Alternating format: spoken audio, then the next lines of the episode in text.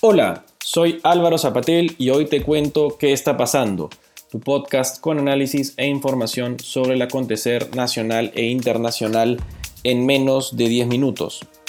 Vamos a comenzar con lo que fue la publicación del último simulacro de votación y encuesta de intención de voto pública por la empresa Ipsos Perú por encargo del Diario del Comercio y luego por supuesto el tan esperado debate presidencial llevado a cabo ayer en Arequipa entre Pedro Castillo y Keiko Fujimori. Empezando con lo que fue la publicación del simulacro de votación y la encuesta de intención de voto de Ipsos, podemos ver que Ipsos confirma lo que parece haber sido la tendencia que recogió Datum hace unos días.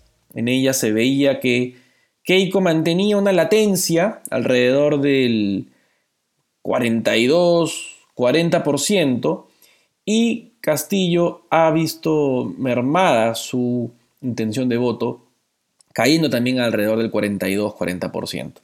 Eso nos permite ver que hoy por hoy lo que hay es un empate técnico entre ambos candidatos. No se puede saber a ciencia cierta quién está arriba, menos aún después del debate de ayer. Pero lo que sí nos dice esto es que hay pues, un acercamiento entre ambas intenciones de voto. Hay aproximadamente todavía un 8% de personas que no precisan su voto, lo que podría decirse pues equivale a los indecisos, y quizá algunos de ellos ya han tomado posición tras el debate realizado ayer. Según esta encuesta, Keiko Fujimori domina en Lima, Pedro Castillo continúa dominando en el interior, pero Keiko Fujimori ha sabido posicionarse en el oriente y en el norte con, una, con un perfil más ventajoso que le permita eh, tener una mayor una mejor perspectiva de cara al 6 de junio. Sabemos que en el norte Keiko Fujimori, de acuerdo a esta encuesta de intención de voto, tiene 47.9% versus 38% de Pedro Castillo en el norte. En el oriente Castillo sigue dominando con 57% versus 34% de Fujimori, pero lo que decimos es que esta encuesta que lamentablemente por la legislación actual sería la última que podríamos ver con todas sus cifras en este momento, eh, nos demuestra, nos evidencia que ambos candidatos están a tiro de piedra en la elección. Y hablando de piedras, ¿no? porque ayer fue uno de los elementos eh, más lúdicos, si se quiere, o más picantes de la, de la polémica entre Pedro Castillo y Fujimori, Ambos participaron en un debate que, valgan verdades, dejó mucho que desear en la parte programática. Primero hablando de Pedro Castillo, podemos ver que, pudimos ver que Pedro Castillo se mostró muy flojo en sus propuestas. De hecho, manifestó no tenerlas, no traer un ramillete de propuestas, sino que él venía con la experiencia de la calle y con conocimientos adquiridos en su trabajo como maestro en el campo. Es una retórica muy básica que quizá en, otro tipo de escenario, un escenario más coloquial, ¿no? en una plaza pública puede tener cierta atracción, pero en un debate propiamente eh, como el de ayer, caen por su propio peso en cuanto a que son muy ligeras y poco profundas. ¿no? Por el otro lado, Kiko Fujimori estuvo en el otro extremo, una candidata que repartía bonos como en tómbola, ¿no?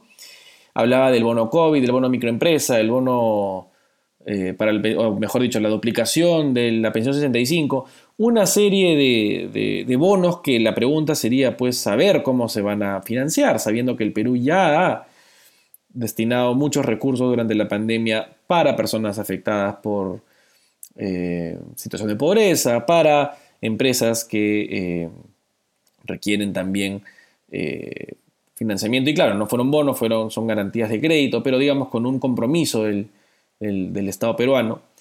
Y la pregunta ahí es que, por un lado, tuvimos una carencia total de ideas o propuestas, puro lugar común, pura generalidad de la de Pedro Castillo, y por lo que con Fujimori muchas promesas que finalmente queda la pregunta de cómo se van a cumplir. No obstante, en la parte no programática del debate, en la que sería pues la no verbal, como solemos llamar aquí, Keiko Fujimori creo yo que logró posicionarse como una candidata que evidentemente tiene la experiencia que dos elecciones presidenciales le han dado, más aplomo, hasta más picardía para saber recular a las preguntas, atacar de vuelta, contraatacar, defenderse, mientras que Castillo se mostró menos hábil en esas lides. De hecho, fueron seis bloques los que se discutieron ayer. Primero fue el Bicentenario, o el Perú de cara al Bicentenario. El segundo fue sobre el manejo sanitario en respuesta de la pandemia. El tercero fue el de trabajo y promoción del empleo y economía. El cuarto sobre educación, ciencia e innovación. El quinto sobre la lucha contra la corrupción e integridad pública. Y el último fue de derechos humanos, políticas sociales y atención a poblaciones vulnerables. Fue en el quinto set, digamos, en el quinto round el de lucha contra la corrupción e integridad pública, en el que quizá ambos tuvieron más eh, propensión a los puyazos y a los ataques. Eh, pero, pero, incluso en ese round en el que evidentemente Keiko Fujimori tenía varios flancos a los que apuntar, ella supo traer a Pedro Castillo hacia su esquina y hacer que él tenga que dedicarle tiempo al a la situación o a la controversia que hay alrededor de su eh, relación, sociedad, alianza con Vladimir Cerrón, el presidente del partido. Él tuvo que manifestar expresamente que él no es su jefe ni que él toma decisiones, lo cual, evidentemente, si hay que explicar que no es el jefe es porque seguramente lo es. ¿no? Digamos que ha sido un tema tan fastidioso para Pedro Castillo el factor Cerrón que ayer se hizo también evidente. Ahora también Pedro Castillo supo propinar algunos golpes, evidentemente el tema de las esterilizaciones forzadas son muy delicadas, es un tema muy delicado para el Fujimorismo, con Fujimori reculó por el tema del machismo, que él siempre habla de los hombres y no de las mujeres.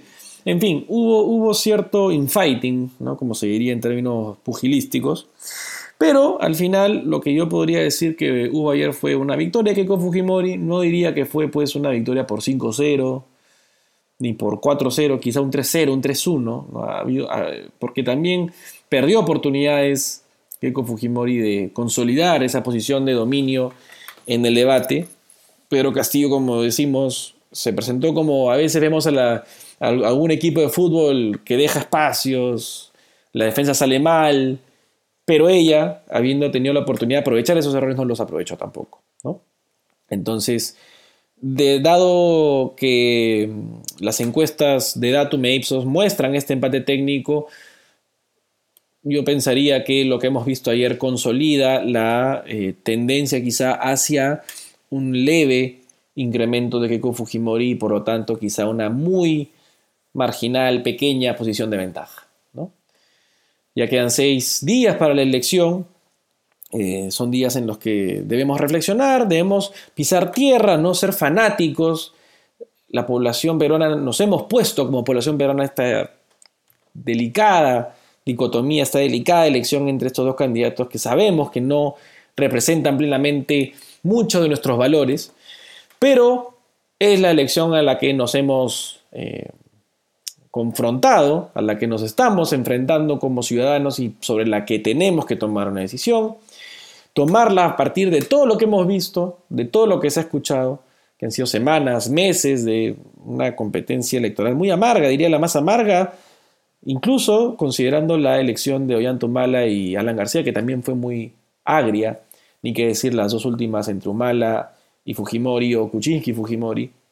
Así que toca evaluar todo el contexto que enfrentamos con cabeza fría, pensamiento crítico y con la convicción de que la decisión que se tome será con la expectativa de que los peruanos podamos pues mirar hacia adelante y tratar de hacer que el Perú pueda caminar en estos próximos cinco años y no estancarse y andar en círculos como lamentablemente nos ha pasado en este último quinquenio, que han sido pues desafortunadamente cinco años perdidos. No podemos perder más tiempo.